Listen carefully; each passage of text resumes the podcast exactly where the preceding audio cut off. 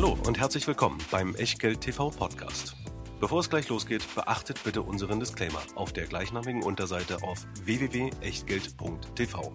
Auf die Inhalte dieses Disclaimers wird zu Beginn einer jeden Sendung explizit eingegangen. Und nun viel Spaß und gute Unterhaltung mit Tobias Kramer und Christian W. Röhl. 50.000 Abonnenten bei YouTube. Ihr seid mit großer Wahrscheinlichkeit ein Teil davon und dafür sagen wir an dieser Stelle herzlich Dankeschön, freuen uns auf eure weitere Unterstützung, auf euer weiterhin fleißiges Teilen und weiter empfehlen im Freundes- und Bekanntenkreis und sagen Hallo zu Echtgeld bei einem Blick ins Depot, der euch in den nächsten 60 bis 90 Minuten, ich muss mal die Range ein bisschen ausdehnen, damit wir irgendwie, damit ich in den Ranges irgendwie mal wieder regelmäßig drin bin. Wir freuen uns, dass ihr da seid, dass ihr euch wieder mal auf das ihr einlasst. Heute wird es eine Sendung, wo auch so ein paar Sachen mit dabei sind, die wirklich nicht gut gelaufen sind, weswegen es eben auch wichtig ist, ähm, darüber zu reden, dass bei der Geldanlage eben nicht immer alles gut geht. Ähm, ein Bestandteil ist aber trotzdem mit dabei, der in den vergangenen Monaten sehr gut gelaufen ist, der Tabakbereich. Zu Tabak, zu Neuemissionen dieses Jahres und dem ein oder anderen interessanten oder zumindest erwähnenswerten Titel aus dem Depot sagen wir heute Hallo und begrüßen euch wie immer mit dem Hinweis auch, dass es nicht nur Chancen an der Börse gibt, Christian, sondern auch Risiken. Ja, und deshalb ist alles, was wir hier machen, eben keine Anlageberatung, keine Rechtsberatung, keine Steuerberatung, keine Aufforderung zum Kauf oder Verkauf von Wertpapieren. Wir tauschen uns aus über das Echtgeld TV Depot und was ihr aus diesen Infos macht, das ist ganz allein euer Ding und damit natürlich auch euer Risiko. Wir können dafür keinerlei Haftung übernehmen, genauso wenig wie eine Gewähr für Richtigkeit, Vollständigkeit und Aktualität der Unterlagen, die es auch dieses Mal wieder in der Echtgeld TV Lounge gibt. Und wie jedes Mal, dieses Mal natürlich wieder mit dabei. Der Scalable Broker, unser Hauptsponsor und gleichzeitig die Heimat der Echtgeld TV Depots, die wir dort im Modus Prime Broker führen, was nichts anderes heißt als 2,99 im Monat zahlen im 12-Monats-Abo und dann unbegrenzt handeln, investieren und besparen. Über 2000 ETFs sind jetzt schon dabei. 7000 Einzelaktien dazu, aktiv gemanagte Fonds und gegen Zusatzoptionen auch die Xetra-Handelsmöglichkeit.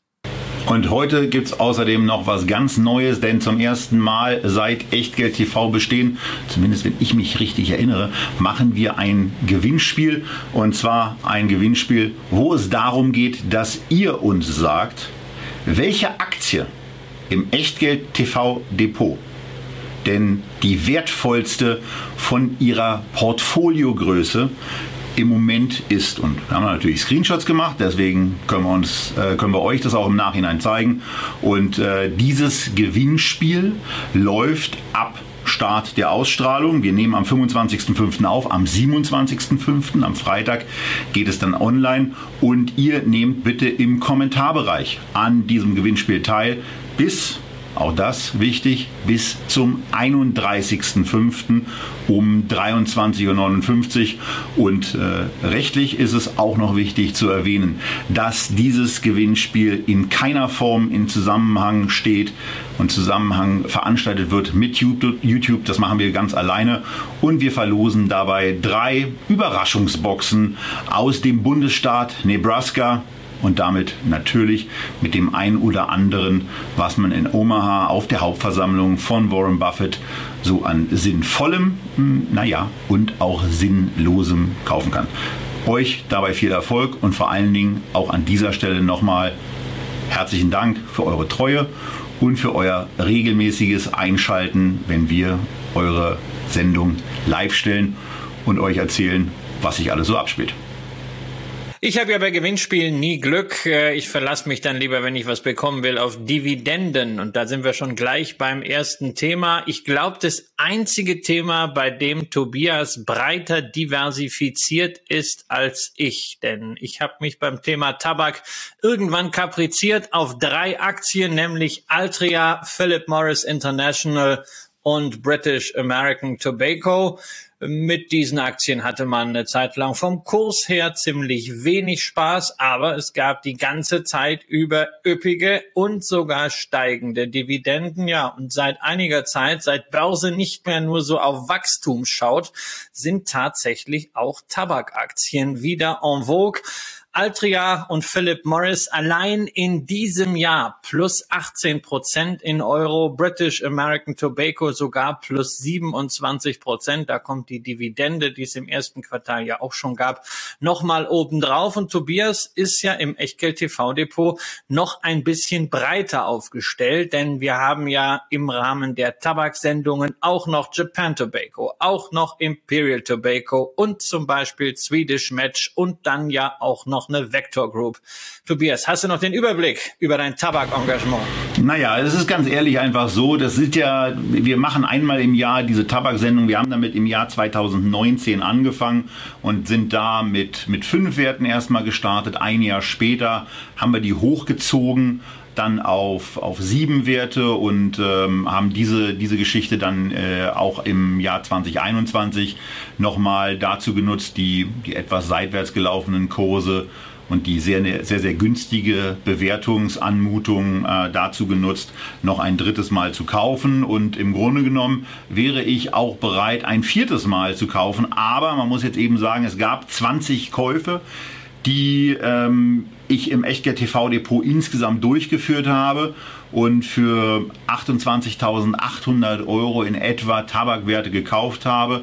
Äh, ich könnte jetzt die Frage gar nicht beantworten, wie viel Dividenden seitdem äh, ich da investiert bin insgesamt geflossen sind. Es dürfte auch einiges gewesen sein, aber ganz wichtig vor allen Dingen der Wert ist mittlerweile bei knapp 35.000 Euro angekommen. Das, äh, dieses Tabakpaket hat äh, 20 Prozent oder knappe 6.000 Euro zugelegt. Äh, auch wenn ich, Christian, äh, sorry dafür, äh, nicht genau Track halte, wie das mit den Dividenden gerade läuft. Tja, das ist schlimm, ja. Und außerdem hat natürlich nicht der Wert zugelegt auf 35.000, sondern der Preis, lieber Tobias. Und der Preis ist halt jetzt ein anderer als zu dem Zeitpunkt, wo wir diese Aktien eingesammelt haben. Ähm, das ist eben auch so eine Zyklik. Ja. Tabakwerte liefen ja am Anfang dieser Niedrigzinsphase großartig. Äh, sie wurden ja quasi zu Cashflow-Bringern hochgejazzt und dann auch entsprechend teuer bezahlt. Das war so die Zeit äh, 2012 bis 2015, 16, 17 und dann hat die Börse allmählich mal überlegt, naja, man kann auch stabile Cashflows deutlich überzahlen. Dann haben alle großen Tabakwerte mehr oder weniger stark 30, 40, teilweise 50 Prozent korrigiert vom Kurswert her. Aber es gab natürlich immer die Dividende. Ja, und inzwischen ähm, vom Tiefkurs Kurs bei ähm, im Corona-Crash ausgehend, hat es dann deutlich nach oben korrigiert und interessanterweise haben, wenn man die Dividenden eingerechnet hat, also die sogenannte Gross Total äh, Return Methode verwendet, so wie das auch der DAX macht, dann hat Altria schon wieder das Hoch aus dem Jahr 2017 erreicht. Dann ist Philip Morris International sogar darüber hinaus und bei British American Tobacco fehlt nicht mehr ganz so viel. Ähm, da sieht man auch wieder, dass die Diversifikation sich hier mal dann nicht so wahnsinnig gelohnt hat, um die zwei kleineren Werte, nämlich Imperial Brands und Japan Tobacco, die hängen noch ein bisschen nach, aber das kann sich natürlich noch ändern. Und das ist ja auch noch lange nicht alles in deinem Tabakdepot, Tobias? Ja, vielleicht sollten wir einen Punkt, äh, der sich äh, so gerade Mitte der 10er Jahre anfing, so ein bisschen stärker in den Mittelpunkt zu rücken, auch noch mal kurz erwähnen, nämlich das ganze ESG-Thema, äh, was auch in Portfolien institutioneller Investoren oder auch in ETF-Portfolien immer weiter dazu führt, dass bestimmte Werte, bestimmte Wertpapiere dort eben keinen Platz mehr finden und auch entfernt werden müssen.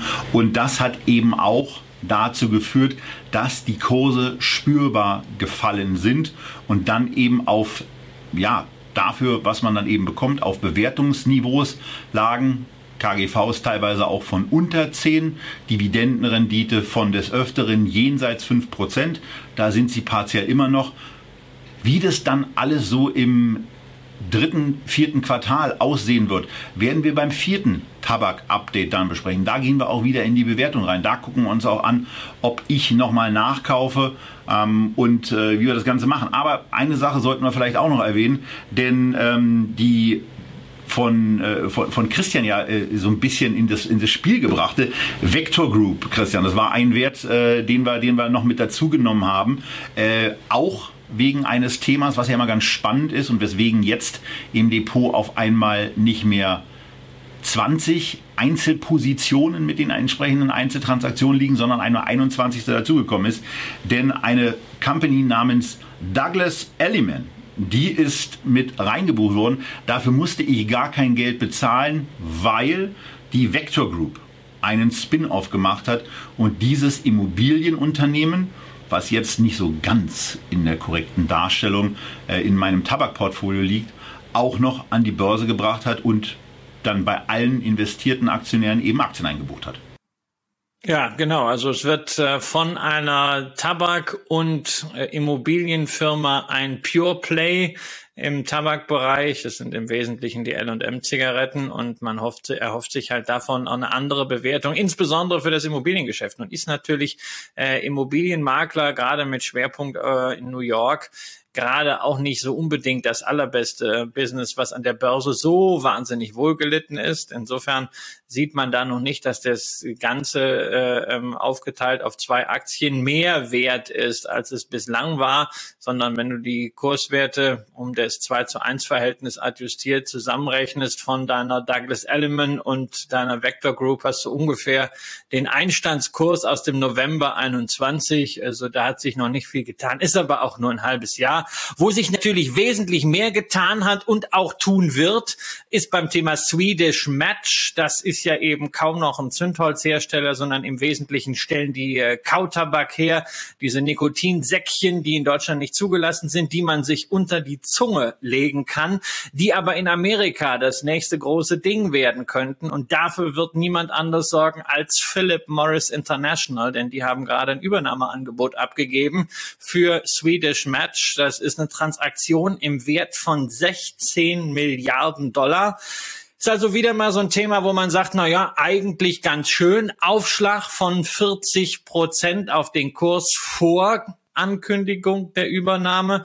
Andererseits ist es natürlich schade, weil man als Anleger dann künftig an diesem Geschäft eben nicht mehr separat partizipieren kann, sondern nur noch indirekt als Aktionär ist des großen Konglomerats äh, Philip Morris International, wo halt auch noch klassische Zigaretten drinstecken, wo das ganze Thema Equos mit dabei ist und wo natürlich auch eins nicht vergessen werden darf, nämlich Schulden. Und Schulden hat Philip Morris jetzt schon ganz gut. Ja, das sind schon ungefähr 30 Milliarden da. Jetzt haben sie gesagt, 16 Milliarden Dollar als Cash-Offerte für Swedish Match. Und äh, da muss man sagen, ja, klar, dass das Aktienrückkaufprogramm schon mal gleich eingestellt wurde. Und auch die Dividende wird sicherlich stabil bleiben, aber die großen Steigerungen sind da sicherlich die nächsten zwei, drei Jahre erstmal vorbei, weil das ist schon ein richtig äh, fetter Deal, den man da finanziert.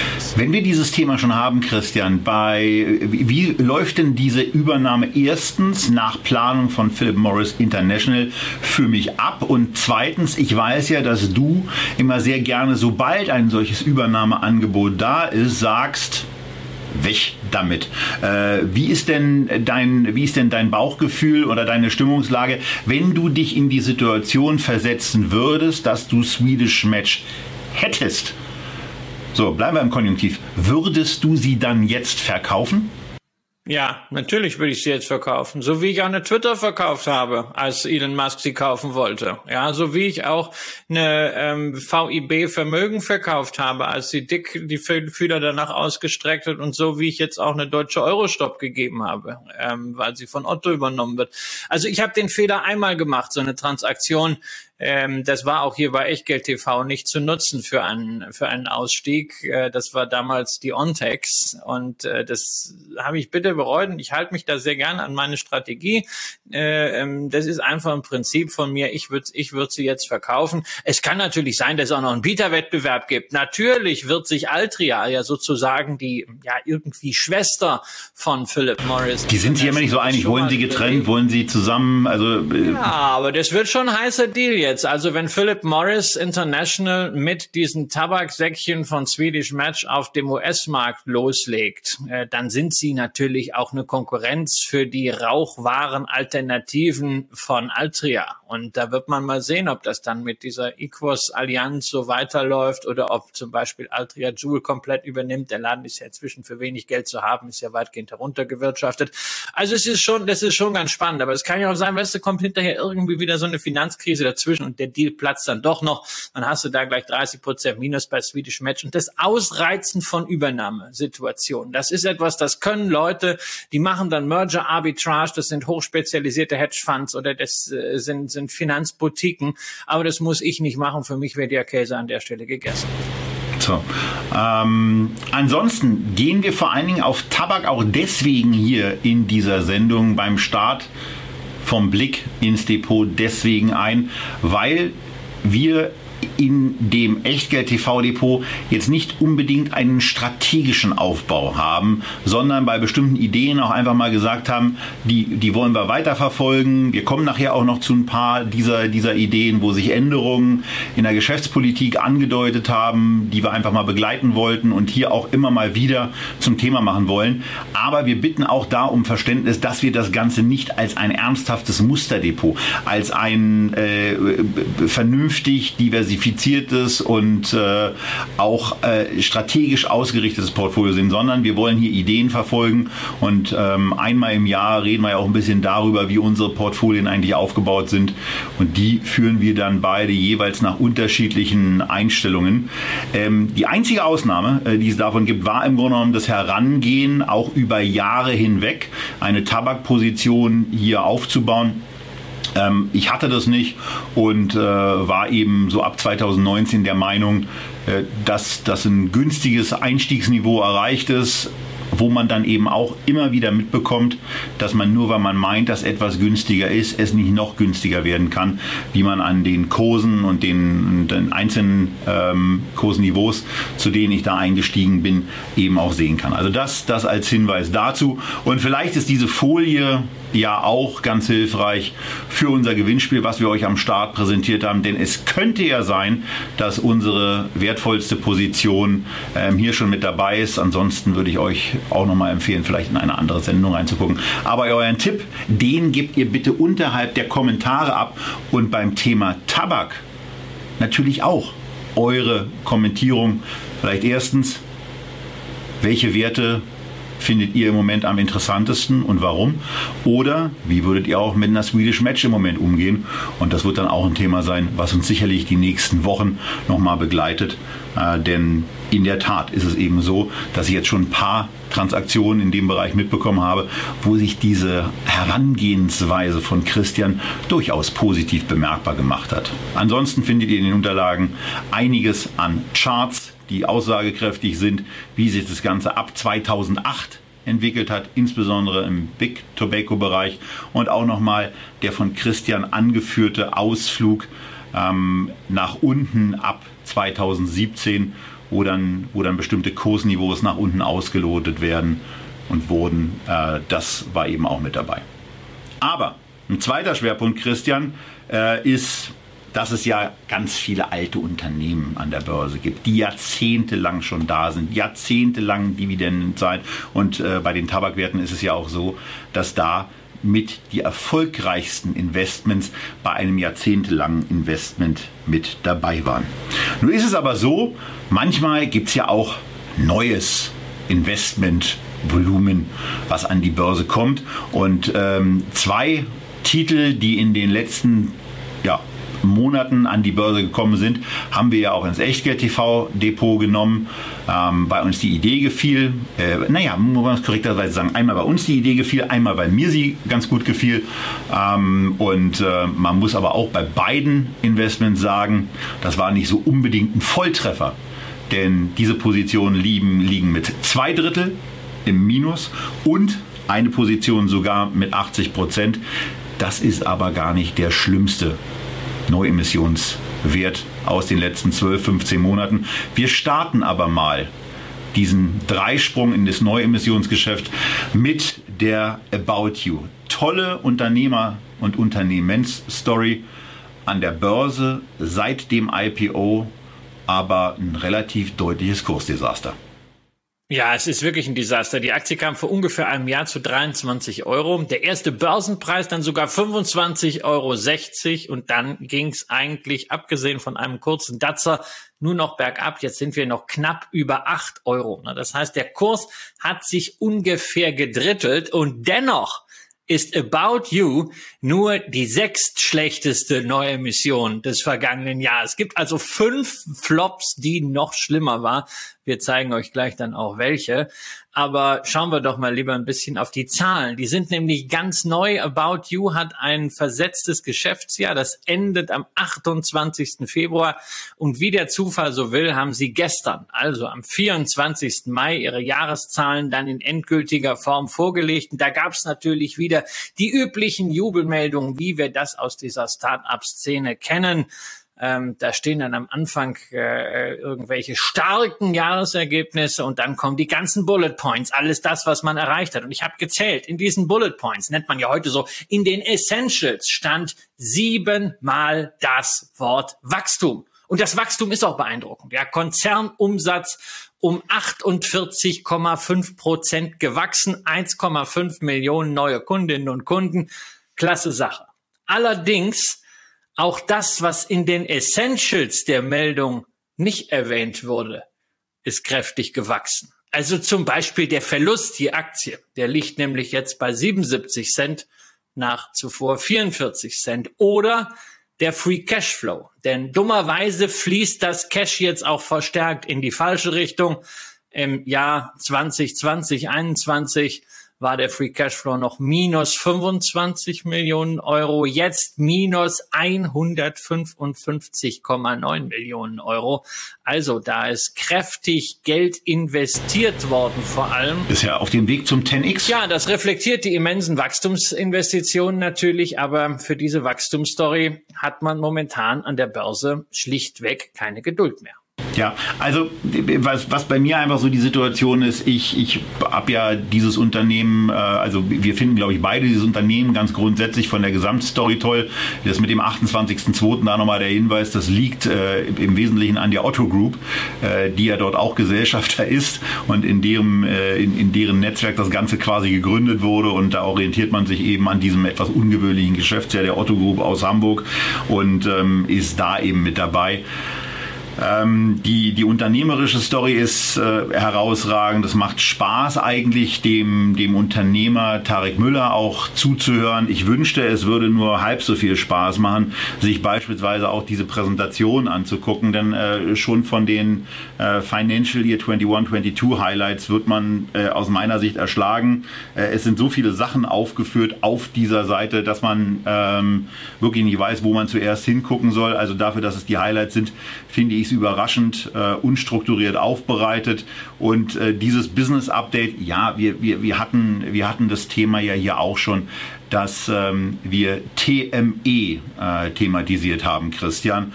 Aber wenn, ja. wenn so ein Begriff TME dann nirgendwo erklärt wird, ähm, auf Seite 5 einer solchen Präsentation, finde ich es auch ein bisschen irritierend. Ah, da ist jetzt generell wieder so eine Geschichte, wo man eigentlich deinen Spruch nehmen muss, ja, für die Podcast-Zuschauer. Ja, fahrt mal rechts ran und ladet euch die Präsentation runter oder dass ihr zumindest das Video seht. Nämlich da ist dann so ein Würfel und der soll irgendwie Core Products und Footprint und irgendwas erklären. Ich weiß nicht, also bei diesen Würfeln, ich denke da an diesen, Ru ja, ich denke immer an diesen Rubik-Würfel, wenn ich so eine Grafik sehe. Ja, den habe ich auch nie zusammengekriegt. Ich habe meinen Rubik-Würfel hinter dadurch gelöst, dass ich die Farben abgeknibbelt und wieder neu draufgeklebt habe. Ja, aber war ja auch nicht Sinn der Sache. Also hier komme ich nicht klar, ganz im Gegenteil, wo ich mit klarkomme, ist TME. TME steht für Tech, Media und Enabling. Das ist eben eine separate Sparte im About You Konzern, wo sie unter anderem eine Software as a Service Lösung haben, die nennen sie Scale wo sie wirklich nicht nur selber Klamotten verkaufen, sondern da bieten sie Software an, ihr ganzes Know-how als äh, Direct-to-Consumer-Lösung und Plattform. Das ist natürlich schon großartig, so aus der eigenen Expertise einen Online-Shop zu machen, gleich nochmal einen neuen Geschäftszweig aufzubauen, der übrigens auch eine interessante Marge hat. Also ähm, das ist natürlich alles immer bereinigt. EBDA im, im Wesentlichen äh, Thema ähm, aktienbasierte Vergütung spielt da rein, aber also die bereinigte EBITDA-Marge von 17,3 Prozent in diesem TME-Business, das kann sich schon sehen lassen. Allerdings sind das nur 10 Prozent vom Umsatz. Die anderen 90 Prozent teilen sich etwa Hälfte, Hälfte auf auf das Geschäft in der Dachregion, wo man ja schon lange präsent ist, wo man auch bereinigt, muss man wieder dazu sagen, eine positive EBITDA-Marge hat und dann halt die anderen 45 Prozent. Das ist das expansive Geschäft. Man ist inzwischen ja in zwei Dutzend Ländern aktiv und die Anlaufinvestitionen dafür, die Plattform so weit auszurollen, die sind natürlich erheblich. Und äh, der Markt scheint das momentan nicht zu gutieren, wobei man natürlich auch sagen muss, dieser Kursverlauf, den wir hier bei About You sehen, ist jetzt nicht exklusiv von About You, sondern es ist ein gesamtes Problem der Branche. About You ist jetzt das letzte halbe Jahr etwas schlechter, aber auch nicht viel schlechter gelaufen als beispielsweise eine Zalando oder eine Asos. Da sieht man eigentlich inzwischen, es ist der Börse völlig egal, ob Klamotten online oder on land, sprich im Ladengeschäft verkauft werden.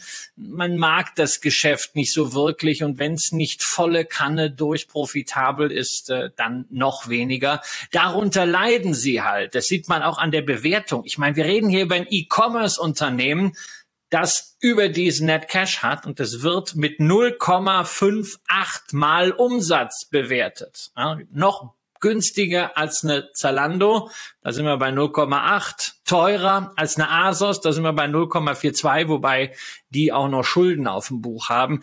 Also es ist eine schwierige Situation, es ist komplett momentan am Zeitgeist vorbei. Und das natürlich auch so ein bisschen die Angst, die ich habe. Insbesondere seit dieser Woche. Otto hat ja diese Woche gezeigt, also wenn man so eine börsennotierte Beteiligung hat und die performt an der Börse nicht und man sieht so keinen rechten Sinn mehr an der Börse, nur pff, dann nimmt man sie halt einfach mal weg. Ja, Übernahmeangebot gab's da für die deutsche Euroshop, den Shopping Center Betreiber. Und ich stelle mir jetzt vor, dass diese Situation noch ein bisschen weitergeht. Ja, eine About You vielleicht irgendwann auf vier geht, weil niemand E-Commerce Aktien, High Growth Aktien haben will. Tja, warum soll das nicht passieren? Und was machen die dann? Ne? Otto hat zusammen mit Anders Horch Paulsen, dem Gründer von Veromoda, Only Jack and Jones, 64,4 Prozent. Ja, und das ist dann irgendwann ein Butterbrot, ne, was du in die Hand nimmst, um das Ganze wieder zu reintegrieren. So wie vor 20 Jahren die Online von der Deutschen Telekom wieder übernommen wurde. Das ist jetzt Orakelei, aber es ist natürlich für Anleger ein Risiko. Ja. Grundsätzlich die Story natürlich auch damals so, wir wussten, dass die Bewertungsniveaus auch für solche Aktien hoch sind, sind dann trotzdem in drei Stufen, auch mal in einer limitierten, nach unten abgestuften Order eingestiegen, aber das eben zu Kursen von 27 bis runter dann auf 23 und auch diese 23 Prozent muss man dann eben einfach mal zur Kenntnis nehmen. Ähm, ja, werden im Moment bei 8,50 Euro nicht ganz erreicht, vorsichtig formuliert. Ich, da, ich war eigentlich, ähm, als, wir, als wir am Montag unsere Vorbesprechung hatten, also nochmal, heute ist Mittwoch, wo wir das Ganze aufnehmen, wo wir dann auch festgestellt haben, dass einen Tag nach unserer Vorbesprechung das Unternehmen so nett wäre, ähm, auch Zahlen herauszugeben. Das war eigentlich sehr, sehr praktisch für uns. Und ich war eigentlich darauf eingestellt, dass ich dann möglicherweise so rangehe und sage, auch Mensch, wenn das Ding zwei Drittel verloren hat. Und ähm, ich hatte immer den Eindruck, dass die für mich sehr, sehr angenehm kommunizieren, dann äh, könnte man mal diese Position ähm, auch noch aufstocken vielleicht das gleiche Geld oder aufgrund von steuerlichen Überlegungen, die wir jetzt mal ein bisschen aufschieben, äh, sogar ein bisschen stärker noch reinzugehen. Und diese Position zu erhöhen. Aber nach all dem, äh, wie, wie sich die Unterlagen für mich dargestellt haben und ähm, auch äh, was ich was ich jetzt auch von Christian gehört habe, ist es für mich einfach so, dass ich jetzt nicht die Notwendigkeit sehe, hier eine Aufstockung vorzunehmen. Und ähm, äh, ich habe nicht das Gefühl, äh, dass ich das, dass ich das Business und dass man sich im Moment gegenüber dem Kapitalmarkt auch wirklich bemüht, das Business so zu erklären, wie sich darstellt. Ich fand die, finde die Präsentation ähm, wirklich sehr, sehr unübersichtlich, sehr, sehr schwer nachvollziehbar. Hat mir nicht gefallen. Deswegen lasse ich da mit einem Nachkauf noch die Finger weg, obwohl ich dieses äh, Unternehmen und die Unternehmensgeschichte, die Tarek Müller wesentlich anschaulicher erzählt in der Regel, als äh, die Präsentation aufgebaut ist, ähm, mag. Ja, also ich muss ich auch sagen, ich finde, der Tarek Müller müsste sich einfach mal hinsetzen und das Ganze selber irgendwie scribbeln. Da wird was anderes rauskommen, weil ich habe auch von den Gastauftritten von. Vielleicht setzt er sich mal bei Vogts Bier Express hin. So, mit uns. Das wäre natürlich auch schön, lieber Tarek Müller. Würden wir uns natürlich sehr darüber freuen. Aber ich habe in den äh, Auftritten von ihm in diversen Podcasts so viel über E-Commerce gelernt und natürlich auch eine gewisse Begeisterung für About You mitgebracht, insbesondere für dieses Kollaborationsmodell. Ich fand es immer irgendwie ein bisschen cooler als Zalando. Und es ist ein Modell, dem ich wirklich Erfolg wünsche, auch weil ich das gesamte Gründerteam einfach extrem inspirierend finde. Nur dafür muss eben, dass sich das an der Börse auch widerspiegelt, der Zeitgeist der Börse sich ändern. Momentan haben wir da einen Abwärtstrend, der kann, der kann noch weit runterführen und äh, deswegen schaue ich mir das weiter extrem interessiert an. Finde es auch interessant, dass äh, About You mit der Guidance, also 25 bis 35 Prozent Umsatzwachstum, wagemutiger ist als Zalando, die gesagt haben 12 bis 19 Prozent und hm, hm, kann auch eigentlich mal eher am unteren Rand liegen. Aber sie sind halt auch noch in der Phase, wo sie in neue Märkte reingehen, da lassen sich hohe Wachstumsraten erreichen. Man muss das mal anschauen. Es ist einfach keine Story, die die Börse momentan gutiert. Und ich würde der Story wünschen, dass sie unternehmerisch erfolgreich ist und dass man auch Anleger irgendwann noch daran partizipieren lässt, wenn es dann tatsächlich soweit sein sollte. Das wäre schön und wenn Tarek Müller keine Zeit hat, dann gibt es ja auch noch einen Kollegen da, der das Ganze offensichtlich viel häufiger erklärt. Hannes Wiese ist also mindestens genauso willkommen ähm, und äh, ich bin dann auch extrem neugierig, äh, wenn, wir, wenn wir durch die Folien mal ein bisschen durchgehen und ich an bestimmten Stellen äh, dann mal Nachfragen stellen kann. Ich bin mir sehr, sehr sicher, dass Christian auch noch das eine oder andere einfällt, was er dann an Fragen loswerden will. Also wir würden uns freuen, wenn wir ein IR at echtgeldtv auch mal mit der Position machen könnten, die zwei Drittel hinten liegt. Aber das ist ja noch gar nicht der Top-Flop im Echtgelddepot. Ja, den haben wir nicht. Den haben wir nicht. Den haben wir, den Topflop, den haben wir ja zum Glück vermieden. Ja, die Aktie, die das Kursziel im Namen trägt, da gibt's ja immer den Spott, nämlich die Auto One Group, aber da ist noch ein bisschen hin. Aber die haben tatsächlich deutlich mehr als 80 Prozent inzwischen verloren. Aber nicht ganz so weit davon entfernt ist eben Mr. Specs. Zweitschlechteste Neuemission kam zu 25 letztes Jahr, auch ungefähr vor einem Jahr an die Börse, notiert nun unter 5 Euro. Tobias, gefünftelt, ja. Und du fandst das Businessmodell damals total toll. Ich ja schon, ich ja schon damals nicht, aber jetzt erklär mir mal, also, äh, you liked it at 25. You must love it at five. Das ist grundsätzlich richtig. Das ist grundsätzlich total richtig. Und ich würde das auch total lieben, wenn nicht etwas passiert wäre, was ich zum Zeitpunkt des Lesens äh, der, der äh, Emissionsberichterstattung, ähm, also ich nicht so geahnt habe.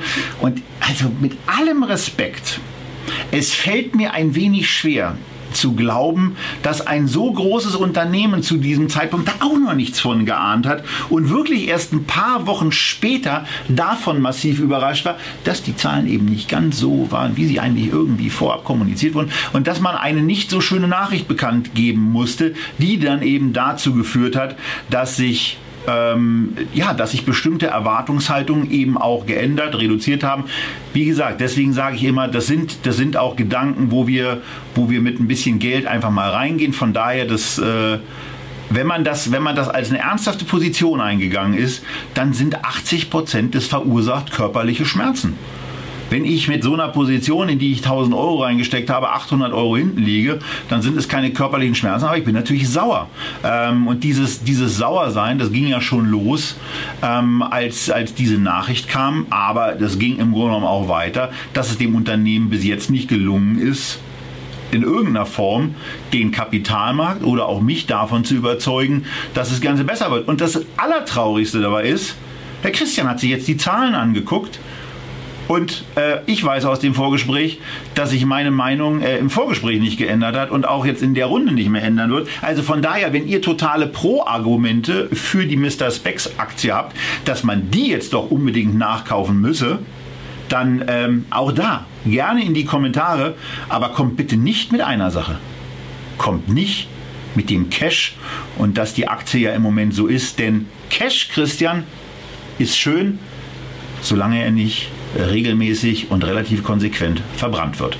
Ja, ja, also die haben tatsächlich ordentlich Cash in der Kasse, ja, 150 Millionen Euro Cash ähm, äh, per 31.12. in der Bilanz stehen. Ähm, da 44 Millionen Leasingverbindlichkeiten, wie man die jetzt dagegen rechnet, steht auf dem anderen Blatt. Aber bei einer Marktkapitalisierung von 170 Millionen Euro muss man sagen, ist das schon ganz ordentlich durch Cash unterlegt auf diesem Niveau. Ne? Allerdings äh, bleibt halt die Frage, inwieweit sowas eine realistische Argumentation ist bei einem Unternehmen, das eben noch nicht profitabel ist. Da ist jetzt die Frage, wie sieht's denn aus mit der Profitabilität? Wenn wir ins letzte Jahr schauen, ganz eindeutig. Ne? 31,5 Millionen Euro Fehlbetrag, 27,8 Millionen Minus operativer Cashflow. Ne? Die haben also im Betrieb ihres Geschäfts operativ 27,8 Millionen Euro verloren. Und dann haben sie auch noch 41 Millionen Euro investiert in dieses Wachstumsgeschäft. Naja, wenn sie bei dem Tempo weitermachen, dann ist natürlich das Geld auch jetzt nicht so unendlich. Ähm, die Guidance zunächst für dieses Jahr liest sich ganz gut. Also man möchte ein moderates zweistelliges Umsatzwachstum hinkriegen, was mehr ist als im Vorjahr. Das waren übrigens 18,2 Prozent. Das ist eine Hausnummer. Ja, und man möchte natürlich auch einen Gewinn machen. Also, also zum Gewinn äußern sich diese Unternehmen ja nie so, aber man hat ein Ziel für ein bereinigtes EBITDA, ne? also ne, vor, vor allem Mist äh, der Gewinn und dann noch bereinigt. Da sollen es dann mehr sein als die 4,1 Millionen im Vorjahr. Ist halt das Problem. Ne? Wenn du 4,1 Millionen Euro bereinigtes EBITDA hast, aber am Ende der Cashflow sieht halt dann doch so schlecht aus. Deswegen, mir fehlt daran der Glaube, übrigens auch mit Blick auf die Umsätze im ersten Quartal. Es ist schön, dass man hier 35 Prozent mehr Umsatz meldet. Allerdings nicht im Vergleich year on year, sondern im Vergleich zum ersten Quartal 2020, also äh, im Zweijahresvergleich. Ähm, gegenüber Vorjahresquartal sind es halt dann nur sechs Prozent. Und äh, naja, da hat Vielmann ja selbst mehr geschafft und das gilt ja nun allgemein als langweiliges Unternehmen. Und wo natürlich auch ein Problem drin ist, Kontaktlinsen und Sonnenbrillen laufen, aber der Umsatz bei Korrektionsbrillen, und das ist ja eigentlich diese große Zukunftsfantasie, der stagniert. Und gleichzeitig muss man viel Geld in die Hand nehmen, weil man eben sieht, dass Leute doch ganz gerne in einen Laden gehen und dass die Kooperationen, die man mit stationären Optikern hat, nicht ausreichen. Und dann also, während man einerseits so ein Tech-Business aufbaut, während man rausgeht, expandiert, dann auch noch Stores aufzubauen von 48 auf 68 Filialen dieses Jahr. Es kostet alles Geld und auch da muss ich wieder sagen, mir fehlt so der Trigger. Ist ja schön, dass das Unternehmen mit weniger bezahlt wird als einem Jahresumsatz. Kursumsatzverhältnis 0,86. Ja, Vielmann ist deutlich, deutlich teurer. Kursumsatzverhältnis 2,33. Aber Vielmann macht halt nicht nur Gewinne, sondern hat auch schon eine höhere Rohmarge. Die Gross Margin von Vielmann im ersten Quartal lag bei 77 Prozent, von Mr. Specs bei 49 Prozent. Und auch da sieht man halt einen Qualitätsunterschied. Und ich bleibe nach wie vor dabei, ich kann mich für das Modell, ich kann mich für das Unternehmen, ich kann mich für die Aktie schlichtweg nicht erwärmen. Dazu kommt das von Tobias angesprochene verlorene Vertrauen. Und dann haben wir natürlich auch hier die Situation, dass wir äh, industrielle, strategische Großaktionäre haben, wie zum Beispiel eine äh, Essilor Luxottica. Tja, und wenn das auch da weitergeht, hm, warum sollen die nicht irgendwann sagen, komm, wir nehmen das von der Börse zusammen mit der Familie Büll, die ja ansonsten unter anderem Encarvis groß gemacht hat und dort groß im Geschäft ist. Auch das ist halt wieder eine Situation, wo ich mir denke, uh, ich weiß gar nicht, ob ich da als Kleinanleger irgendwo mal zu den Gewinnern zähle. Deswegen für mich kein Investment. Ah, und auch hier gilt natürlich, wenn wir irgendwelche Sachen gerade gar nicht so richtig darstellen aus der Unternehmensperspektive, wir besprechen auch Aktien, die deutlich gefallen sind. Und das kann man sich, das läuft auch in einem respektvollen Ton miteinander ab. Aber wir weisen natürlich auf die Sachen hin. Und äh, wir hatten zwei Gespräche in dieser Richtung. Das eine davon ist schon live, wo die Aktie etwas mehr als 50 Prozent verloren hat. Alfinio. Das Video ist bereits live und ähm, der Vorstand, der selber mit seiner Beteiligung in Alfinio über 10 Millionen Euro Buchwert zwischenzeitlich verloren hat, schläft total ruhig. Und warum er das tut, erzählt er euch in einem Interview bei Echtgeld TV. Und in der kommenden Woche kommt dann ein weiteres Unternehmen, was nicht 50 Prozent, aber immerhin so im Bereich 30, 40 Prozent verloren hat. Und da ist der CEO mit immerhin 70 Prozent Anteilsbesitz beim Unternehmen mit dabei und erzählt das eben auch. Und wir würden total gerne auch mal aus der Mr. Specs Perspektive das Ganze erzählt bekommen. Freuen uns da also auf eine E-Mail in Richtung der IR-Formate.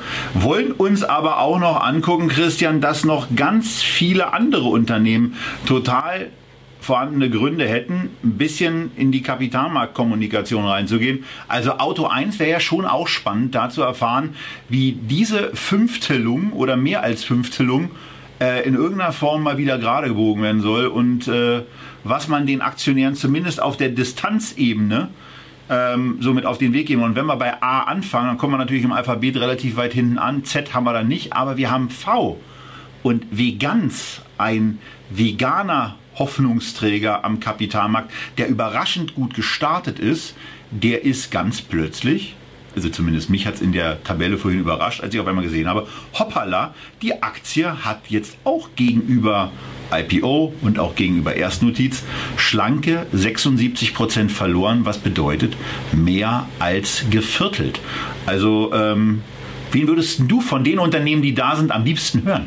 Oh, also ich finde, ich finde Veganz schon äh, äh, schon wirklich spannend, ja, weil Veganz kommt halt nicht rein, ne, bei uns. Also dafür sind sie zu klein mittlerweile. Stimmt, sie sind sie sind mittlerweile zu klein. Ein spannendes Geschäft, aber ähm, also wie man da noch rückläufige Umsätze hat, das ist halt schon schlimm, ja. Und die Aktie hat sich eher, genau, die Aktie hat sich erst halbiert und dann nochmal halbiert. Ja, und zwar die zweite Halbierung war an einem einzigen Tag, als sie gesagt haben, sie haben jetzt rückläufige Umsätze. Ansonsten finde ich natürlich spannend sowas wie eine Sherry, weil man das Produkt kennt, ja, Bike 24. Ich mag halt Fahrradfahren, finde ich auch interessant.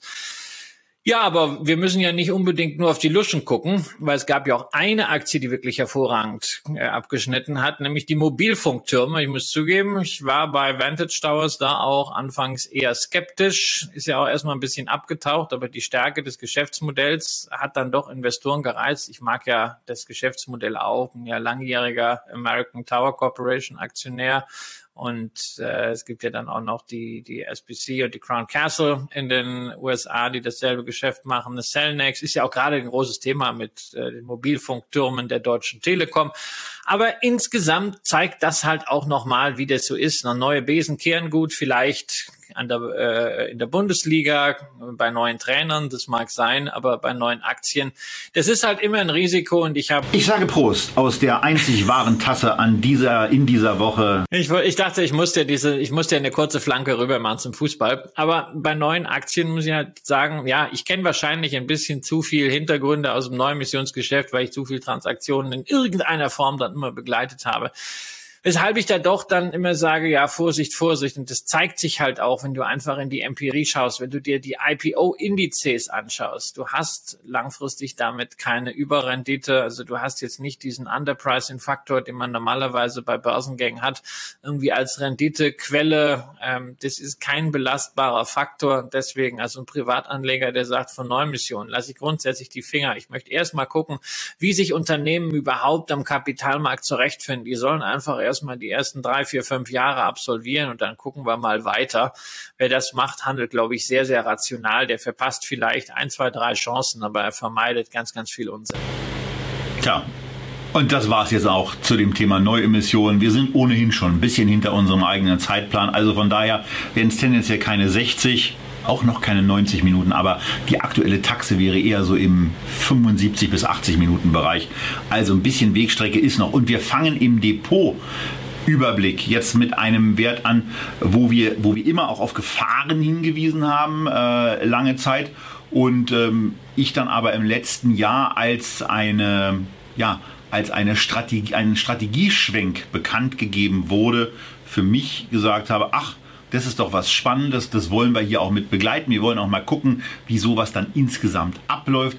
Und deswegen bin ich am 19. Mai, also vor knapp über einem Jahr, bei ATT eingestiegen, als die angekündigt haben, äh, dieses ganze integrierte und zusammengepackte, das war vielleicht doch nicht so die gute Idee. Deswegen machen wir das jetzt alles wieder andersrum.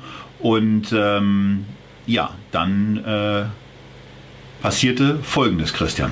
Ja, was passierte? Es war Scheidung und du hast ähnlich wie bei Vector und Douglas Element zusätzliche Aktien bekommen, denn das Entertainment-Geschäft, ja, Time, Time Warner äh, wurde mal wieder verwurstet. Das ist ja seit 20 Jahren so eine Art Wanderpokal. Ja, das war ja schon mal bei AOL und dann selbstständig und irgendwas und äh, ja, es wurde alles irgendwie neu zusammengepackt und jedenfalls, sie haben das abgespalten in eine börsennotierte Einheit, äh, nämlich in Discovery und du hast eben jetzt nicht nur deine 100 Aktien von AT&T im Depot, sondern du hast dazu für jede Aktie 0,24 Aktien der Warner Brothers Discovery bekommen. Da ist dieses Mediengeschäft drin. Entsprechend ist natürlich auch der Kurs der AT&T Aktie, als diese Transaktion dann durchgeführt wurde, dieser Spin-off erstmal runtergerutscht von 22 so auf 18 Euro. Aber interessanterweise ist schon die Hälfte dieses Kursrutschs wieder aufgeholt worden. Das heißt, momentan sieht man bei einer AT&T eigentlich die Bewegung, dass der Markt zu denken scheint, auch also defensive Cashflows aus dem Telekommunikationsgeschäft sind langweilig, aber Langeweile ist das, was man sich jetzt wünscht und so als Pure Play weg von dieser ganzen Mediengeschichte, die man ja gar nicht allzu lange hatte und die ja richtig, richtig auf die Stimmung gedrückt hat, da könnte sich doch eigentlich wieder was ergeben. Genau, war ja auch ein Kalkül bei der damaligen Investition, wobei man eben auch sagen muss, Christian, ähm, also auf einen Gefahrenpunkt äh, bei dieser Investition in AT&T haben wir damals äh, schon hingewiesen, wo man jetzt offensichtlich auch versucht daran zu arbeiten, also nicht wegen uns, aber weil es haben andere eben auch noch festgestellt, was in Zeiten steigender Zinsen auch gar nicht so angenehm ist, wenn man nämlich einen relativ hohen Schuldenbestand hat. Und also wenn AT&T 1 hat, ja, neben sehr stabilen Umsätzen, dann ist es auch ein sehr, sehr ordentlicher Schuldenstand. Ja, also 182 Milliarden Dollar, ne, die wollen halt immer wieder refinanziert. Die musst du auch erstmal platziert bekommen.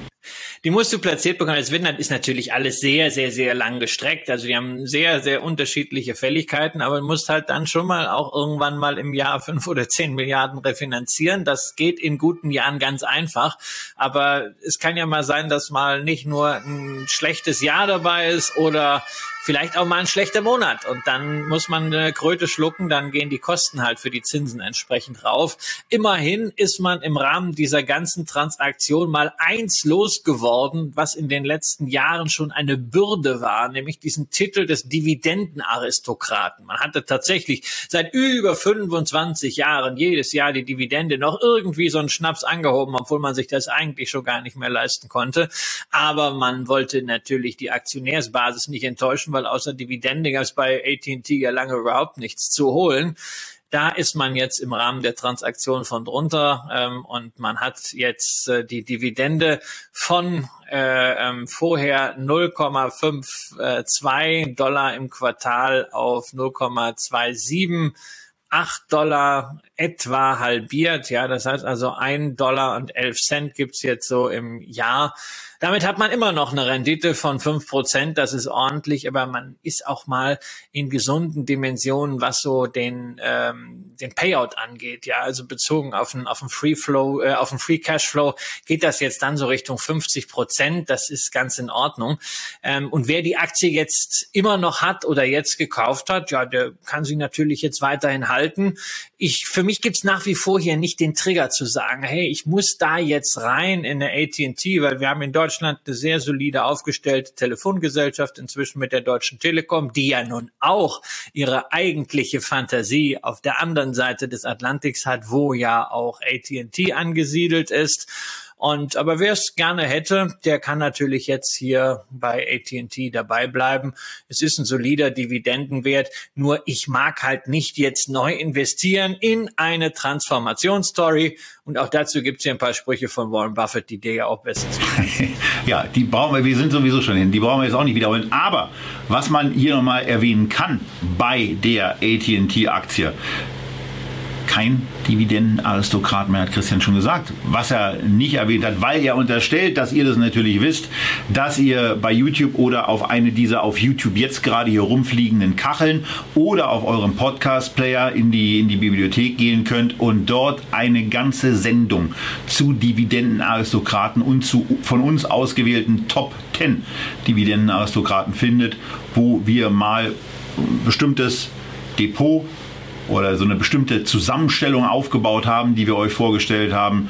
Darüber hinaus noch einen sehr, sehr spannenden anderen Wert mit T-Row, T-Row Price besprochen haben, der übrigens auch sehr, sehr interessant kommentiert und diskutiert wird in der Kommentarrubrik. Also von daher, wenn euch dieses Thema Dividendenaristokraten und vielleicht auch eine Diskussion darum, ähm, wie einzelne Werte dann aussehen, dann äh, klickt auf dieses Video oder in den Podcast. Beim Podcast habt ihr zwar nicht die Diskussion mit dabei, aber zumindest unsere Gedanken zu diesen zehn und noch äh, ein, zwei weiteren Unternehmen, die in dieser Sendung mit besprochen wurden.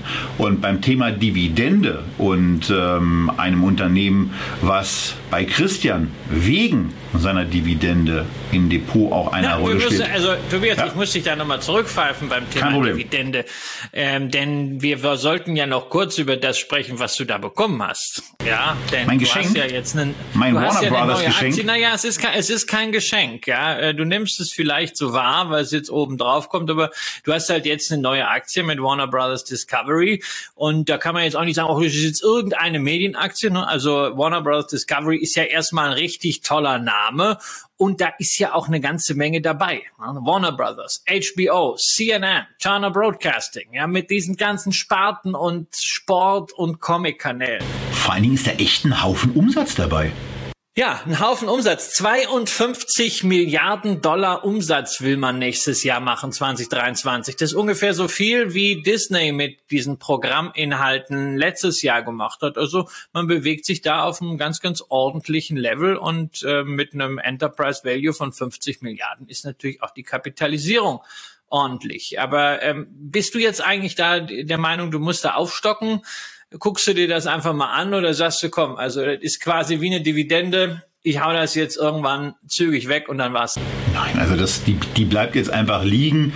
Äh, das geht auch so ein bisschen, das geht auch so ein bisschen darauf zurück, dass ich irgendwann mal einen ganz spannenden Post äh, vom Kollegen Schäfer äh, gelesen habe, von Tim Schäfer, der ähm, ja aus New York regelmäßig berichtet und ja, bestimmte, bestimmte Geschichten auch sehr anschaulich erzählt. Und der hat mal zu so einer Spin-off-Geschichte von einem Unternehmen was geschrieben, was in letzter Konsequenz nicht besonders erfreulich für das Unternehmen selbst ausging, was das Kerninvestment war. Aber dadurch, dass hier ein Spin-off war, dass dadurch irgendwie Unternehmen abgespalten wurden, war auf einmal eine Gesamtposition, die viel, viel größer war, ähm, als er sich, als man sich das so gemeinhin in einem Kurs vergegenwärtigt. Und von daher war, sage ich jetzt welche, Weißt du, welche Aktie das war?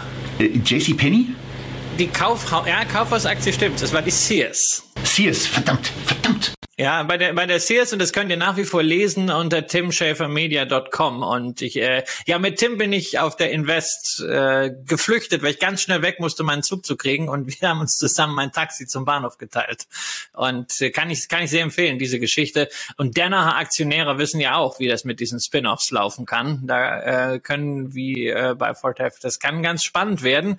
Hier darf man halt nicht vergessen, dass äh, Warner Brothers Discovery halt schon an der Börse war war. Da sind halt nur Anteile des Mediengeschäfts von AT&T hineingemerged worden. Und in der Aufstellung, wie Warners an der Börse war, sind sie eigentlich den Beweis schuldig geblieben, dass sie eben nicht nur Umsätze steigern können, sondern auch Gewinne. Die sind nämlich 2021 nach einem kurzen Rutsch äh, 2019, da ging es mal kurzfristig nach oben, wieder auf dem Niveau von 2011. Und da waren sie eigentlich die ganzen zehn Jahre über. Das heißt, also wir haben ja nicht nur eine Transformationsstory, sondern wir haben jetzt auch nicht eine großartig gloriose Vergangenheit. Und der Blick in die Zukunft, lieber Tobias, der ist natürlich auch bei Warner Brothers Discovery ein bisschen schwierig. Du hast dich ja etwas lustig gemacht und mokiert über die schlechte Investorenpräsentation von About You. Dann kann ich dir nur sagen, versuch mal bei Warner Brothers eine, Warner Brothers eine zu finden.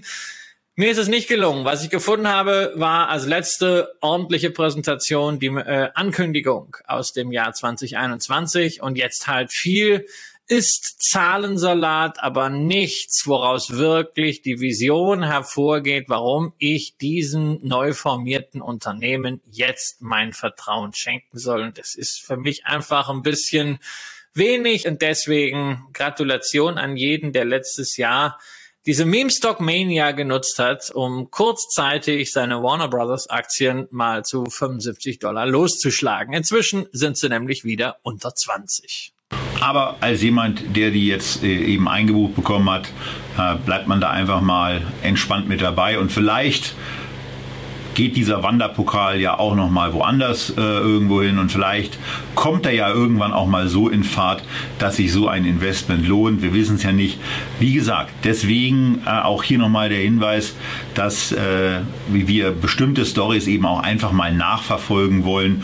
Und äh, im Übrigen, ähm, auch wenn man mit so einer Aktie ähm, mal im Minus liegen kann oder mit einer, mit einer anderen Aktie wie Mr. Specs oder About You, wir hatten eben Tim Schäfer äh, angesprochen und ähm, der klagt auch nicht sein Leid und ist äh, irgendwie äh, sauer oder enttäuscht, dass äh, eine seiner Lieblingspositionen, nämlich die Netflix-Aktie, jetzt besonders stark verloren hat, sondern er nimmt es auch relativ entspannt zur Kenntnis und ähm, bleibt cool, kassiert bei Netflix keine Dividende, aber äh, überlegt dann eben auch, wann er bestimmte Positionen aufstockt. Von daher, wir bleiben hier entspannt mit dabei.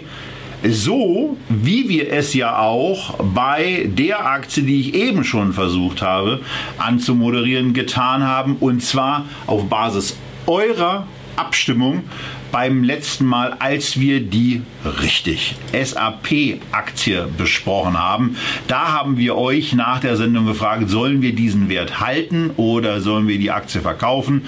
Bei uns war so ein bisschen ähm, nach der, nach der oder auf Basis der aktuellen Nachrichtenlage eine gewisse, äh, ein gewisses Verhaltensein eingekehrt, eine gewisse Skepsis eingekehrt und ähm, ja, äh, wie gesagt, deswegen ist es auch gar nicht so schlimm, ähm, dass, wir, dass wir da eurem Urteil gefolgt sind.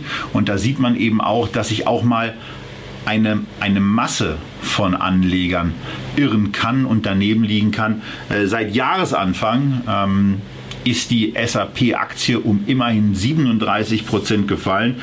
Auf den ersten Blick sieht es eigentlich so aus, dass sie mit einem Ist-KGV von aktuell etwa 22 einigermaßen günstig bewertet ist, insbesondere wenn man sich dann auch die Wachstumserwartungen anschaut, die zumindest was Umsatz und Gewinn pro Aktie oberhalb des Wachstums liegen, die in den letzten Jahren realisiert wurden. Umsatz ist in den letzten fünf Jahren um 4,8 Prozent gewachsen. Analysten erwarten hier aktuell 8 Prozent für die nächsten drei Jahre, jedes Jahr wohlgemerkt.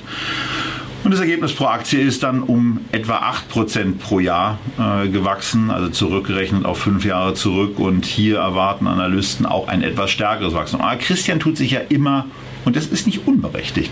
Christian tut sich ja immer ein bisschen schwer mit diesen Analysteneinschätzungen und ähm, äh, das hat ja auch was für sich, denn äh, wenn es Menschen nicht gelingt, den, die, das Wetter für die nächsten drei Tage korrekt vorauszusagen, wie soll es dann gelingen, für die nächsten drei Jahre den Absatz von Softwarelizenzen korrekt zu abstrahieren. Aber äh, Christian hat auch noch was für euch, wo er das Thema Bewertung anders einordnet, oder? Ja, ja, also ne, den Absatz von Softwarelizenzen kannst du schon ganz pro gut prognostizieren, wenn das alles schön Abo-Modell ist und in der Cloud ist. Ja, aber genau da bewegt sich SAP ja erst nochmal hin. Und oh, also ich muss echt sagen, wenn SAP kommt, ich muss, ich muss immer so gähnen Ja, das ist so ein Unternehmen, das ist inzwischen so furchtbar langweilig, so uninspiriert. Ich denke mir immer, ist der Vorstand auch im Geschäft mit, mit Kunden und so? Ist die ganze Kommunikation da ähnlich langweilig wie Erinnerst du dich, was ich da gesagt habe? Dass das der einzige Podcast war, den ich mal wirklich ja, abgeschaltet stimmt, habe. Der einzige Podcast, bei dem du abgeschaltet hast. Ja. Ich fand es also wirklich ich erinnere langweilig. mich ja mit großer Leidenschaft an Bill McDermott, ja, der ja früher bei SAP CEO war und äh, der beste Verkäufer des Unternehmens. Das hat man auch am Aktienkurs gesehen. Äh, die Frage ist, ob der jetzige Vorstand vielleicht mehr nach innen arbeitet und dann auch dafür sorgt, dass das Unternehmen. Er ist unser Alter, total sympathisch. Mag, mag alles sein, aber es, es überzeugt mich alles nicht. Es gibt nur einen Grund, warum ich die SAP-Aktie im Portfolio habe und das ist die Dividende seit 25 Jahren nicht gesenkt und solange sie das tun und meistens äh, die Dividende steigern, ähm, bleibe ich dabei. Das ist äh, für mich die einzige Systematik, aus der heraus ich eine kleine Position in dieser Aktie habe. Naja gut, so klein auch nicht, aber immerhin nur, wenn ich jetzt gucke, also ich sollte sie jetzt äh, kaufen oder ich möchte jetzt irgendwie eine Softwareaktie kaufen, dann tue ich mich einfach dabei schwer. Gewinnen, ja, was kriegen sie denn da irgendwie hin? Was war im letzten Jahr? Also da kann man da irgendwie gucken, vielleicht fünf Euro je Aktie. Dann hast du ein Kurs-Gewinn-Verhältnis von 18 da drauf. Ja, und dann müssen wir aber mal in die USA gucken. Jetzt bitte uns nicht orientieren an einer Salesforce. Ja, das wird ja immer so als der, als das Pendant genommen. Aber da haben wir ganz, ganz andere Wachstumsraten, ganz anderes, viel weiter entwickeltes Cloud-Geschäftsmodell ähm, und eine ganz andere Denke dahinter. Aber gucken wir doch mal eine andere lang Langweiler-Aktie an den USA. Auch so eine langweilige Software-Aktie, nämlich Oracle. War auch mal total cool. Ist jetzt halt auch so, so eine äh, Cashflow-Maschine.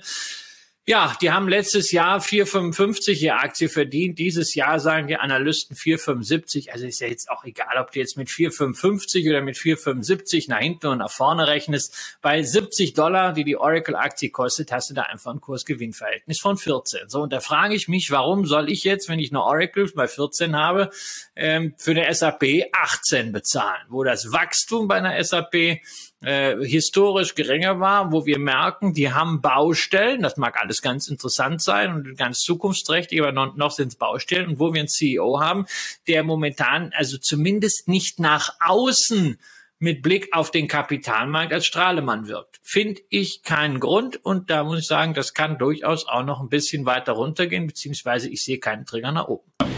Von daher guckt euch da die Zahlen an, die wir in den Unterlagen auch mit aufgeführt haben.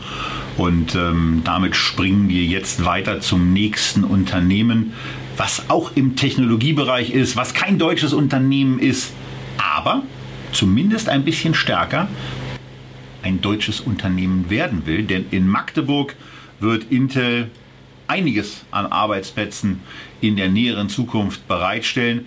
Wir haben diesen Titel auch gekauft in einer Chip-Sendung. Äh, deswegen vor allen Dingen, weil sie eben damals verhältnismäßig günstig bewertet schien.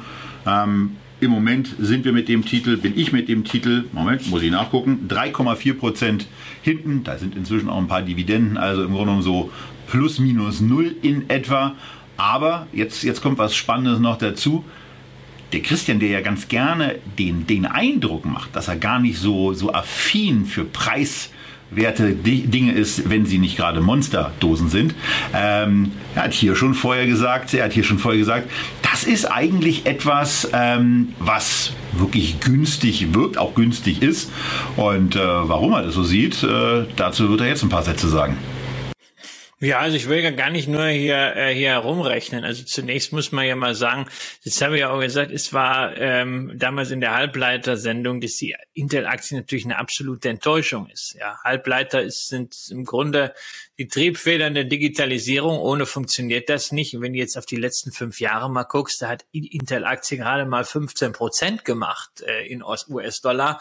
Während sich also selbst eine Texas Instruments, das ist ja auch jetzt nicht der Inbegriff der sexy Semiconductor-Firma, sich verdoppelt hat, ja. Und Nvidia steht auch, wenn der Kurs jetzt runtergegangen ist, immer noch viermal so hoch äh, wie damals. Und wir haben ja auch darüber gesprochen, über dieses Thema äh, der Produktionsprobleme bei äh, sieben Nanometer, äh, das bei der neuen Technologie. Das ist, mag alles sein. Aber es hat sich ja inzwischen in der Welt einiges getan. Und da sind bei Intel für mich im Wesentlichen zwei Themen relevant. Erstens, Man hat bei Intel ein bisschen mehr erzählt über Mobileye, eine Firma, die man 2017 von der Börse gekauft hat und die inzwischen so einer der Marktführer äh, sein dürfte für Fahrassistenzsysteme, ähm, die wirklich dort äh, eine installierte Basis mit ihren IQ-Systemen von über 100 Millionen haben und ihre Umsätze alleine 2021 um mehr als 40 Prozent steigern konnten. Also nach, vor drei, vier Wochen gab es mal eine Nachricht, dass Goldman Sachs die Wertentwicklung seit dieser Übernahme auf etwa Faktor drei schätzt, sprich also aus den 15 Milliarden, die man damals dafür ausgegeben hat, sollten jetzt, wenn man es wieder an die Börse bringen würde, vielleicht 45 bis 50 Milliarden werden. Das ist natürlich auch von Unternehmen wie Intel eine ganz nette Reserve, wenngleich momentan natürlich die Kapitalmarktpipelines verstopft sind, gerade im Hightech-Bereich. Aber es zeigt zumindest, man hat da Werte geschaffen und man muss es ja auch gar nicht großartig verkaufen, gerade wenn man damit operativ erfolgreich sein kann. Das zweite Thema, was sich geändert hat, ist einfach das geopolitische Umfeld. Intel hatte im letzten Jahr noch mal überlegt, ach, soll man denn wirklich noch Chips fertigen und dann auch in den USA oder soll man sich nicht doch auf Chip-Design verlegen? Und man sieht ja jetzt, also die Staaten setzen alles daran, dass man Chipfertigung im Land hat. Und das macht Europa genauso wie die USA. Wir haben es schon gesehen, die Milliarden Subventionen für die erwähnte Chipfabrik in Magdeburg. Das werden nicht die letzten Subventionen sein. Auch in den USA wird es einiges geben. Das heißt, Intel hat eine Menge Hausaufgaben zu erledigen, was die Produktionsqualität angeht. Aber sie werden sehr viel Geld von Staaten bekommen, was die Ansiedlung und den Aufbau von Kapazitäten angeht. Und da kann man hier aufgrund dieser geopolitischen, strategischen Themen auch mit dran partizipieren. Und jetzt schauen wir uns Bewertungen an.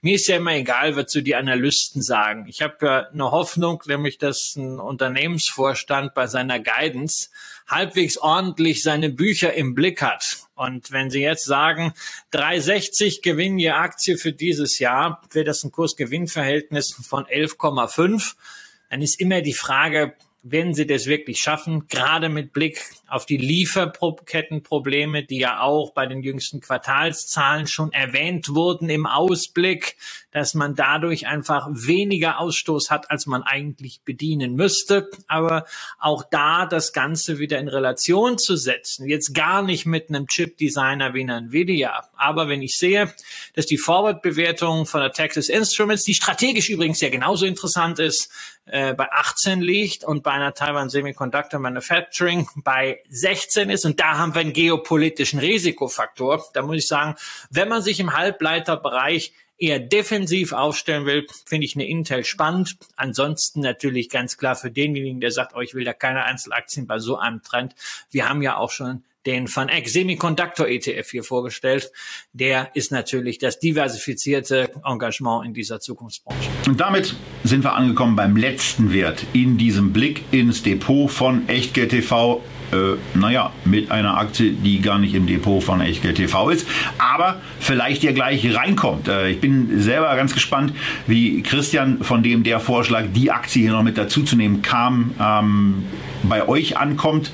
Eure Kommentare zu Cisco, zu Intel im Vergleich sind natürlich unten drunter sehr, sehr willkommen. Hier bei diesem Unternehmen fällt eben eins auf, dass ein 10-Jahres-Vergleich wie ihr ihn in den Unterlagen findet, natürlich was ganz Schönes ist. Ähm, bei Cisco macht aber auch eine Geschichtsstunde Sinn und Spaß, wo man eben nicht nur guckt, wie es aktuell aussieht, nämlich ein Unternehmen, was einigermaßen preiswert bewertet scheint, mit einem Kurs-Gewinn-Verhältnis von etwa 15, aber wo man eben auch sagen muss, gerade auf Basis dessen, was wir gerade auch zum SAP-Konkurrenten Oracle gehört haben, wo man auch sieht, bei diesen Aktien ist dann eben auch noch ein bisschen Luft und da kann es im Zweifelsfall auch noch ein bisschen nach unten gehen. Cisco hat auf jeden Fall ein sehr, sehr stetiges Geschäft in den letzten Jahren gehabt, aber Christian, Wachstum ist da nicht so das Thema. Das war aber schon mal anders. Und das war schon mal anders zu einer Zeit, die wir volle Kanne miterlebt haben und die relativ lang auch zurückliegt. Ja, Cisco war übrigens zusammen mit Intel äh, mal sowas wie heute Amazon oder Apple, nämlich eines der fünf Schwergewichte im S&P 500 beziehungsweise im äh, Nasdaq-Index. Und die Zeiten sind lange vorbei. Was Intel und Cisco noch gemeinsam haben, beide Aktien haben nicht mehr an die alten Kursniveaus heranreichen können. Also die sind immer noch unterhalb ihrer Kurse vom Hoch im Jahr 2000, zumindest wenn man ohne Dividenden rechnet. Dividenden ist bei Cisco inzwischen sehr, sehr wichtiges Thema.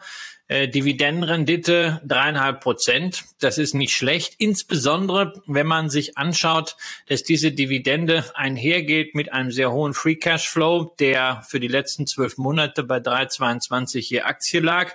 Die Dividende ist aber nur 1,52 über zwölf Monate. Das heißt also, wir haben hier eine Ausschüttungsquote, die bezogen auf den Free Cash Flow unter 50 Prozent ist. Es bleibt also auch noch ein bisschen was, wo man dann investieren kann. Ansonsten ja, dieses ganze Thema Netzwerkausrüster, Telekommunikationsausrüster, Router, Sicherheitssoftware ist eigentlich ein Mega-Thema. Cisco wirkt da immer so etwas uninspiriert, so ein bisschen wie so eine SAP. Wir hatten das auch schon mal bei unserem Fazit im August 2020. Jetzt haben sie eine sehr defensive Prognose rausgehauen wegen der Lieferkettenproblematik, leichter Umsatzrückgang year over year. Das mag man natürlich bei einer Technologieaktie gar nicht, aber das kann auch einfach die Probleme verdeutlichen, die der Sektor bekommen wird bei allem, was Hardware nah ist. Das zeigt die Risiken, aber die Dividendenrendite zeigt das schon an. Die Risiken hier sind ganz ordentlich prämiert mit einer defensiven Dividendenrendite und das äh, speist sich dann auch mit einer mit einer günstigen Aktienbewertung. Ist halt hier auch wieder so ein bisschen das Thema, ne, du rechnest ja gerne mit dem KGV und da frage ich mich dann immer, mit welchen Zahlen willst du denn rechnen? Was hättest du denn gerne? Ja, möchtest du ein KGV von 15 haben oder möchtest du ein KGV von 13 haben? Ja, sagst du natürlich, okay, hätte ich lieber 13. Gut, kriegst du 13, musst du allerdings mit Non-Gap-Zahlen arbeiten, also mit Zahlen, wo man die aktienbasierten Vergütungen und die, wie der sich das so schön nennt, Abschreibungen auf akquisitionsbedingte immaterielle Vermögenswerte rausrechnet. Na, dann bist du bei einer Guidance von 3,29 bis 3,37 für das Geschäftsjahr Jahr, das aktuell läuft. Wenn du das alles mit berücksichtigst, sind wir nur noch bei 2,75 bis 2,85. Ähm, aber auch das ne, ist dann immerhin 15er KGV zeigt aber nochmal immer bei den Zahlen aufpassen, mit welchen Zahlen redet ihr. Das Schöne ist, dass Cisco das wenigstens sehr, sehr gut offenlegt, wie man von den Gap-Zahlen zu den hm, fürs Unternehmen und die Bewertung besseren Non-Gap-Zahlen kommt. Da denkt man sich dann wieder, mein Gott, das, was die da rausrechnen, das sind doch eigentlich alles ganz normale Vorfälle im Unternehmen. Als defensives Portfolio-Element halte ich Cisco für durchaus vertretbar. Ne? Brauchst halt ein großes Portfolio, hast du Cashflow-Lieferanten drin, passt eine Cisco aus dem Technologiebereich sehr, sehr gut rein.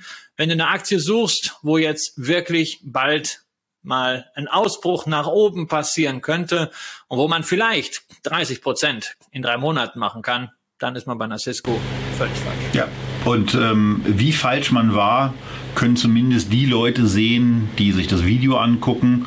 Und äh, da hilft jetzt auch nichts, äh, den Podcast-Zuhörern zu sagen, fahrt mal rechts ran. Aber wir haben mal die, die Übersicht ein bisschen, ein bisschen verbreitert und sind mal ins Jahr 2020 zurückgegangen. Und da war die Aktie bei 65 US-Dollar, in der Spitze übrigens bei über 80 US-Dollar. Ähm, auf Basis dieser 65 US-Dollar, die sie jetzt, äh, die sie damals gekostet hat, Ende Juli 20 äh, nicht 20, sondern Ende, zwei, Ende Juli 2000, hatte das Unternehmen eine Marktkapitalisierung von 467 Milliarden US-Dollar. Aktuell ist man bei 182. Also ähm, da ist man auch was, nicht nur was den Kurs anbelangt, sondern auch was die Market Cap anbelangt, deutlich davon entfernt. Price-Sales-Ratio, Kurs-Umsatz-Verhältnis betrug damals sensationell 26. Kurs-Gewinn-Verhältnis im knapp unter 200 liegenden Bereich. Also da sieht man auch noch mal, wie so eine Compression, so eine so ein Zusammenfallen von Multiplikatoren wirken kann, wie wir es ja alle im Grunde genommen auch in den letzten Monaten bei verschiedenen Tech-Aktien erlebt haben. Und ähm, wie es natürlich auch in bestimmten Werten im Echtgeld-TV-Depot dann reingeregnet hat und wahrscheinlich auch bei der einen oder anderen Position bei euch im Depot. Vielleicht kommentiert ihr einfach mal in, in Form einer, einer Leidensgemeinschaft, was ist eigentlich aktuell euer größter Verlustbringer prozentual im Depot. Ähm, manchmal ist es ganz befreiend, sowas mal aufzuschreiben.